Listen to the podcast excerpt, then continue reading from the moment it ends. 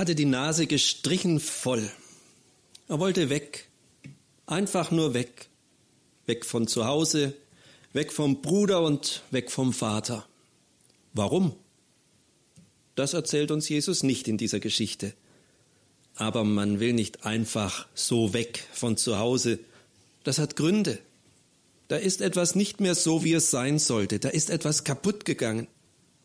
Kaputt an Lebensfreude, kaputt an Beziehungen. Hat er sich zu sehr gegängelt gefühlt, der Jüngere, vom älteren Bruder. Es ist auch gar nicht so einfach zu leben, wenn zwei Chefs über einen verfügen wollen, der Vaterchef und der Bruderchef. Außerdem, wozu sich abrackern, wenn dann doch alles der andere bekommt? Der Ältere, der den Hof und das Land dazu erben wird. Ich habe hier nichts zu sagen, so mag der Jüngere gedacht haben, und ich habe hier nichts zu gewinnen. Da ist es dann natürlich schon das Beste, zu gehen. Und so geht er, der jüngere Sohn. Er geht zum Vater, aber er geht nicht in erster Linie zum Vater, um sich bei ihm zu verabschieden, er geht, um sein Recht einzufordern, sein Recht auf das Erbe, auf seinen Teil vom Erbe. Ganz schön verwegen, was dieser junge Mann da tut. Normalerweise wird geerbt, wenn der Besitzende gestorben ist. Das hier ist schon fast wie eine Todeserklärung, die der Sohn dem Vater gegenüber ausspricht. Zumindest wird aus der Absicht des Jüngeren deutlich, dass er nichts mehr zu tun haben will mit seinem Vater, mit seinem Bruder, mit dem ganzen Zuhause. Verwegen und frech, anmaßend und unanständig ist solch ein Verhalten. Und der Vater? Lässt er sich das gefallen? Ja, er lässt sich das gefallen. Im gleichen Augenblick teilt er das Erbe unter seinen Söhnen auf. Der eine Sohn geht, und der andere Sohn bleibt. Was ist das für ein Vater? Ehrlich, mein Sohn hätte das nicht sein dürfen. Ich hätte ihm meine Meinung gegeigt in den schrillsten Tönen. Keinen einzigen Euro hätte er von mir bekommen für diese Frechheit. Im besten Fall hätte ich ihm vorgeschlagen, sich ein eigenes berufliches Standbein aufzubauen, als Viehzüchter oder als Schafwollhändler oder was es damals noch für Möglichkeiten gegeben hätte. Dabei hätte ich ihn finanziell unterstützt. Da hätte ich ihm unter die Arme gegriffen. Aber so einfach das Erbe auszuzahlen, wenn ich noch lebe, das hätte es bei mir nicht gegeben. Und Gott?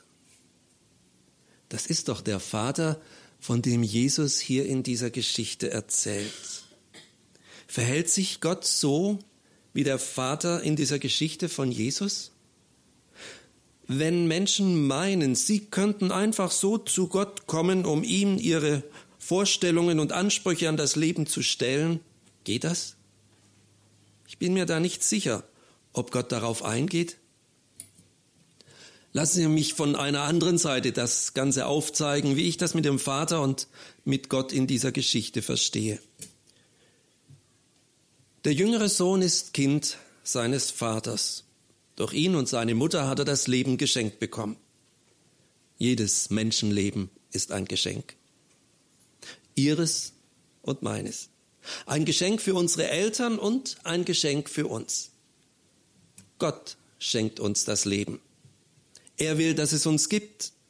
Und wenn Väter nur Erzeuger ihres Kindes sind, dann ist das deren Problem. Gott hat trotzdem ihnen ihr Leben gegeben. Und wenn es Mütter gibt, die sich als Rabenmütter verhalten, weil sie ihre Kinder vernachlässigen, ist das auch deren Problem. Gott hat ihnen ihr Leben gegeben und das zählt.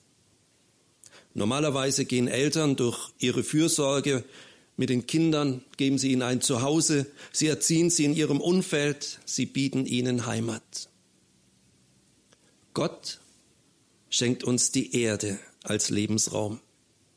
Hier ist der Freiraum, so zu leben, wie es uns gefällt. Wenn dabei etwas schief geht, dann darum, weil sich die Menschenkinder untereinander aufreiben, hassen, bekämpfen.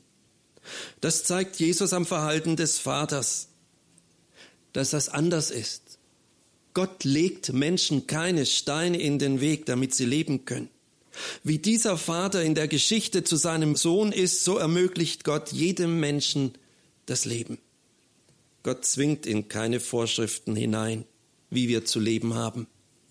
Er lässt dafür einen großzügigen Freiraum, selbst wenn sich ein Mensch von ihm entfernt, wie hier der jüngere Sohn von seinem Vater. Und er überlässt ihm viele Gaben. Gaben und Fähigkeiten eines Menschen macht Gott nicht abhängig vom Glauben an ihn. Wie viele Geistesgrößen gab es schon auf der Erde, die nichts nach Gott gefragt haben. Darunter sind Künstler, Denker, Wissenschaftler und noch viele andere Meister ihres Fachs. Wenn also der jüngere Sohn frei sein will von seinem Vater, dann kann er gehen. Wenn also der Mensch frei sein will von seinem Schöpfer, dann kann er so leben. Dafür gibt es keine Lebensqualitätsabzüge von Gott.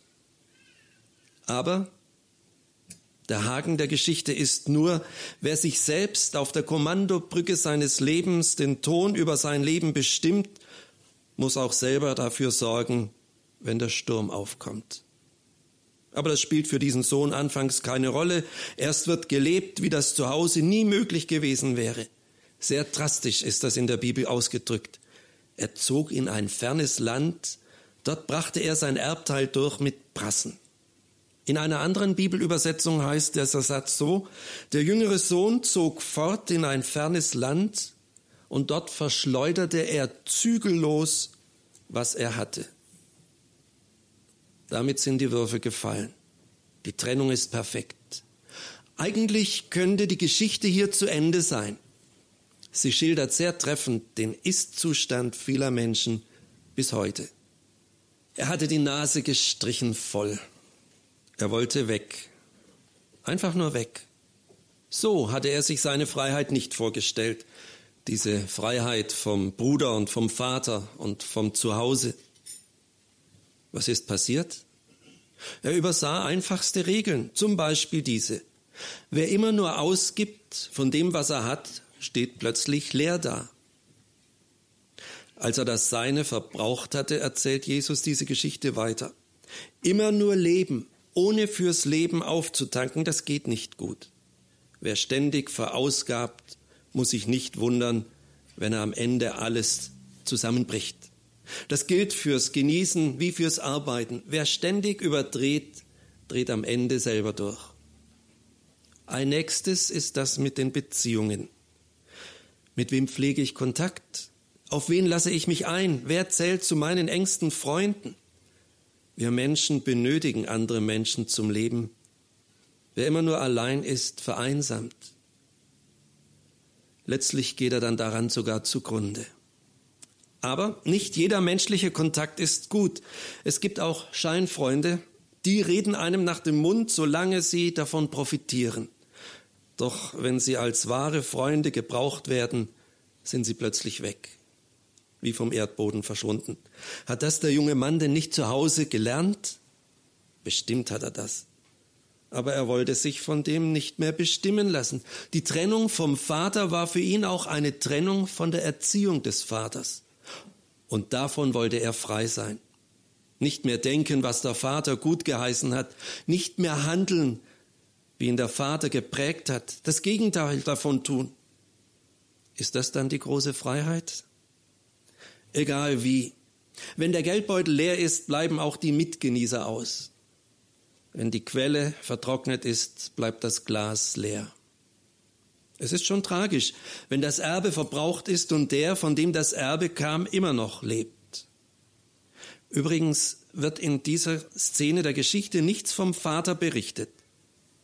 Der war ihm nicht nachgegangen, der hatte ihn nicht aufgesucht, der ließ ihn auch nicht beobachten, der hatte seinen Sohn total freigegeben. Was er ihm hatte mitgeben können, das hatte er getan, von der Erziehung bis zum Erbe. Konnte er ihn deswegen einfach so gehen lassen? Nun kommt es für diesen jungen Menschen noch schlimmer. Zu seiner Armut trifft ihn auch noch ein harter Schicksalsschlag, eine Naturkatastrophe. Eine gewaltige Hungersnot wird das in der Bibel genannt. Eine Hungersnot kann verschiedene Ursachen haben. Es kann der Regen ausgeblieben sein, so dass es zu einer Dürrekatastrophe kam. Es kann auch das Gegenteil gewesen sein, dass es plötzlich zu viel geregnet hat und alles von gewaltigen Wassermassen weggerissen wird. Es kann auch eine Ungezieferplage gewesen sein. Heuschreckenschwärme fressen ja bekanntlich alle Blätter und jeden Grashalm auf. Und in Notsituationen hat es auch keinen Platz mehr für Fremde. Schon klar nicht für solche, die bisher nur auf großem Fuß lebten, die ihren Alltag mit Nichtstun zubrachten und die jetzt plötzlich zum Sozialfall werden. Eine schlimme Situation ist das für den jungen Mann. Er hängte sich an einen Bürger jenes Landes, berichtet Jesus weiter. Der stellt ihn zum Schweinehüten ein. Das war für die Leute dieses Landes bestimmt auch nicht der edelste Beruf. Aber was tut man nicht alles in Notsituationen? Allerdings für den jungen Fremden ist das dramatischer. In seiner Religion und Kultur gelten Schweine als unreine Tiere. Die sind für den Speiseplan tabu, keine Frage. Darum sollten sie nicht einmal berührt werden. Und der Umgang mit solchen Tieren verunreinigte also gefühlsmäßig. Er verletzte das seelische Empfinden. Das ist jetzt schon fast die Ironie in der Geschichte. Hab und Gut verprassen scheint kein Problem gewesen zu sein, aber Schweine hüten müssen, da steigt der Ekel auf. Gibt es so etwas auch in der Gottesferne? Gibt es so etwas Ähnliches für mich, der ich ohne meinen göttlichen Schöpfer leben will und durch Not jetzt leben muss? Was hat der Vater in seinen Sohn hineinerzogen, damit der erkennen kann, ohne meinen Vater leben zu müssen, das ist Verlust. Hat Gott der Schöpfer in sein Geschöpf Mensch auch so ein Empfinden hineingelegt, das ihm ab einem gewissen Punkt seine Gottesferne aufzeigt? Dabei geht es nicht in erster Linie darum, anständig zu sein, da geht es vielmehr darum zu erkennen, wie wertlos und sinnlos alles ist, was ich gegen Gott plane und lebe. Da geht es darum, dass jede Loslösung von Gott ein Absturz aus dem Leben ist.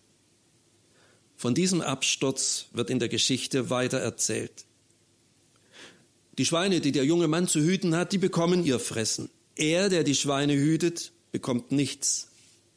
Mit knurrendem Magen das Schweineschmatzen ertragen zu müssen, jeden Tag und ohne Hoffnung auf bessere Zeiten, das ist für ihn der Tiefpunkt in seiner Freiheit. Plötzlich kommen Erinnerungen in ihm auf. Erinnerungen an seinen Vater und den Umgang des Vaters mit seinen Arbeitern und Angestellten. Die haben, was ich nicht habe. Brot in Hülle und Fülle, so die Gedanken des jungen Mannes. Ich komme hier um, überlegt er weiter. Aber was wäre die Lösung dieses Problems? Zurück zum Vater? Geht das denn so einfach? Kann er seinem Vater unter die Augen treten und von ihm Hilfe erwarten, nach allem, so wie er sich verhalten hat? Eines ist klar, von seinem Vater irgendetwas zu fordern, das geht nicht mehr. Dazu hat er kein Recht mehr. Sein Erbe war ausgezahlt worden und er hatte es verbraucht. Wenn, dann wäre nur noch Bitten möglich. Aber wie sollte er ihm begegnen? Plötzlich packt ihn sein schlechtes Gewissen und schüttelt ihn. Ich bin ein Sünder, ein Sünder vor Gott und vor meinem Vater, der eigentlich gar nicht mehr mein Vater sein kann, so die nüchterne Erkenntnis. Wenn es aber einen Lebensneustart geben kann, dann nur dort, wo der Vater lebt. Dann nur dort, wo er, der Sohn, herkam und ursprünglich auch hingehörte. Das alles aber nur noch auf der untersten Stufe von menschlicher Würde. Nicht mehr als Sohn, nur noch als Tagelöhner. Und sich dann endlich einmal wieder satt essen können im Leben, nie mehr Hunger haben müssen. Wäre das jetzt eine frei erfundene Geschichte aus unserer Zeit, dann müsste es ein modernes Ende geben. Und das wäre hier angebracht. offenes Ende. Ob es gut ausgeht oder nicht, das zu entscheiden, bliebe dem Leser oder Hörer überlassen. Doch so nicht bei Gott. Und darum auch nicht bei Jesus. Und darum geht die Geschichte noch weiter. Er hatte die Nase gestrichen voll. Er wollte weg, einfach nur weg. Weg aus seiner grauenhaften Lage, weg auch aus seinem seelischen Tief. Es gibt Situationen, da ist man sich selbst nicht mehr gut. Da gibt es nur noch einen Weg heraus aus allem, den Weg zurück zu Gott. Als Vater? Kann es sich ein sündhafter Mensch erlauben, Gott als seinem Vater zu begegnen? Jesus scheint es in seiner Geschichte daraufhin anzulegen. Der junge Mann macht sich tatsächlich auf den Weg zurück zum Vater, seinem Vater, zu dem, dem er sein Leben verdankt. Und sein Vater? Was hatte der inzwischen gemacht? War es ein guter Vater, dann konnte ihm sein Sohn nicht gleichgültig geworden sein. Erlauben Sie die Zwischenbemerkung, das gilt auch für Gott. Ist Gott ein guter Gott, dann ist ihm nicht gleichgültig, was mit uns, seinen Geschöpfen, geschieht. Erst recht nicht mit denen unter ihnen, die zu ihm zurückkommen wollen. Der Rest der Geschichte vom Vater und seinem jüngeren Sohn ist eigentlich schnell erzählt. Es ging alles gut aus. Das zu wissen ist schon einmal ganz wichtig. So wie jede Rückkehr eines Menschen zu Gott immer gut ausgehen wird.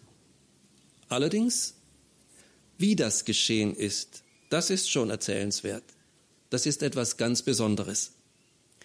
Da überdeckt Jesus das Bild vom Vater der beiden Söhne mit seinem Vater im Himmel. So will Gott, der Vater von Jesus Christus, auch unser Vater sein.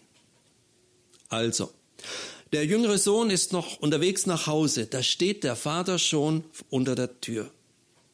Nebenbei bemerkt, ein Vater bleibt immer ein Vater für seine Kinder, egal was die auch getan haben. Und Kinder bleiben immer Kinder für ihren Vater, für ihre Eltern. Das lässt sich nicht auflösen von uns Menschen, das lässt sich von keinem aus dem Gedächtnis streichen. Jesus schildert am Schluss seiner Geschichte den Vater sogar als einen, der ein großes Mitleiden mit seinem Sohn hatte. Er läuft dem verlorenen Sohn sogar entgegen, er fällt ihm sogar um den Hals und küsst ihn. Und der Sohn?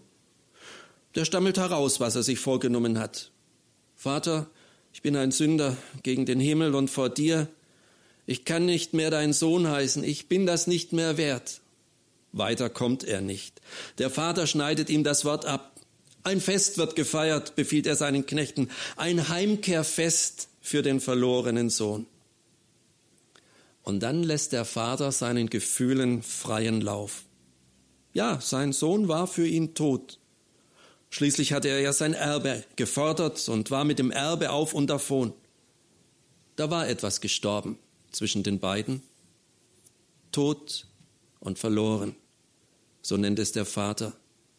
Noch gründlicher und schlimmer kann eine Trennung nicht sein. Das ist ein totales Unglück. Darüber konnte sich der Vater nicht freuen und genau genommen konnte sich auch der Sohn nicht darüber freuen. Ob das eine Trennung im Guten oder eine Trennung im Bösen war, ist dabei unwichtig. Tod und verloren für den Vater ist auch ein Tod und verloren für den Sohn. Tod und verloren für Gott, das ist auch ein Tod und verloren für den betreffenden Menschen. Das hat seine Auswirkungen für die Zukunft dieses Menschen. Tot und verloren zu sein für Gott, das mag uns für das Leben auf der Erde gewisse Freiräume öffnen. Da können wir dann unserem Egoismus frönen, unserer Gier leben. Aber wenn das Maß voll ist, dann ist es auch aus mit dem Freiraum. Und spätestens, wenn die letzte Lebensstunde anbricht, wird es uns gehen wie dem verlorenen Sohn bei den Schweinen dann noch zu Gott umkehren zu wollen, könnte schon zu spät sein. Für Gott tot und verloren sein, damit lässt sich nicht spielen. Im Jenseits für Gott tot und verloren zu sein, das gilt dann leider für die Ewigkeit. Davor will uns Jesus auch warnen mit seiner Geschichte vom verlorenen Sohn. Er war tot. Jetzt ist er wieder lebendig geworden, jubelt der Vater. Er war verloren und ist wieder gefunden worden, ergänzt er noch voller Freude. Normalerweise wäre das jetzt ein guter Schluss. Ende gut, alles gut, alle freuen sich und sind fröhlich. Aber Jesus erzählt seine Geschichte noch weiter. Dabei geht es um den anderen Sohn, den älteren Bruder, den Erstgeborenen. Der ist die ganze Zeit zu Hause beim Vater gewesen, aber macht keinen glücklichen Eindruck. Jedenfalls stürzt seine Laune rasant ab, als er von der Rückkehr des Bruders hört. Und richtig sauer ist er darauf, dass der Vater dem missratenen Rückkehrer auch noch ein Willkommensfest ausrichtet. Warum eigentlich? Die Kosten für dieses Fest muss doch er nicht bezahlen. Das geht doch auf die Rechnung des Vaters. Hab und Gut hat er mit den Huren verprasst, so der Kommentar des Älteren. Woher will er das wissen? Er war doch nicht dabei gewesen und kann gar nicht wissen, wie sein Bruder das Geld verbraucht hat. Das ist eine bösartige Unterstellung. Er für sein Teil kann doch zufrieden sein. Auch er hat sein Erbe bekommen. Ist es berechtigt, so zu reden? Und ist er berechtigt, das zu tun? Der Vater wiederholt noch einmal vor dem wütenden älteren Sohn, warum er dieses Fest feiert. Aber er formuliert es etwas anders. Jetzt geht es nicht mehr nur um den verlorenen Sohn, jetzt geht es auch um den verlorenen Bruder. Und darum sagt der Vater, dieser dein Bruder war tot und ist wieder lebendig geworden. Er war verloren und ist wieder gefunden worden. Und damit endet diese Geschichte. Noch eine Bemerkung zum Schluss. Bevor Jesus die Geschichte vom Vater und seinem verlorenen Sohn erzählt, berichtet er, ich sage euch, es wird Freude sein vor den Engeln Gottes über einen Sünder, der Buße tut. Und damit nennt uns Jesus, wie sich sein Vater uns gegenüber verhält. Wem es leid tut, ohne Gott gelebt zu haben, und wer ihm das sagt, dem hält Gott die Tür zum Himmel offen. Für solche Menschen ist Gott nicht nur ihr Schöpfer, sondern auch ihr himmlischer Vater. Im Himmel wird dann diese Umkehr zu Gott schon einmal vorgefeiert. Und wenn unsere Lebenszeit auf dieser Erde einmal zu Ende sein wird, dann findet dieses wunderschöne Fest, wie bei dem verlorenen Sohn, mit uns im Himmel statt. Und ich will da unbedingt dabei sein. Sie auch? Amen.